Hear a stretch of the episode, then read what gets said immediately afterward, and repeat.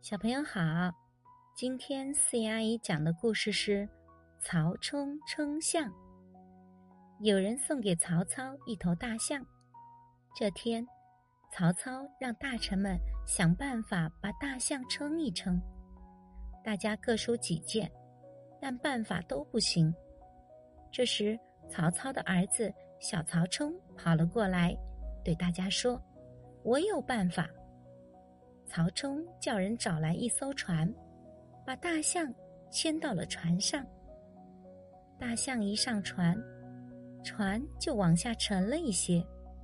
曹冲叫人在起水面的船帮上画上了一道记号，然后让他把大象牵上岸来。他又叫人往船上装石头。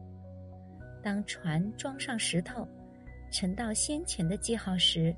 曹冲又让他们把石头挑下船。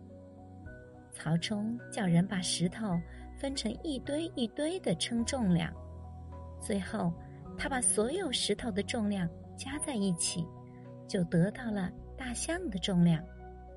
小曹冲把称大象换成了称一堆一堆石头的重量。小朋友，小曹冲是不是很聪明呀？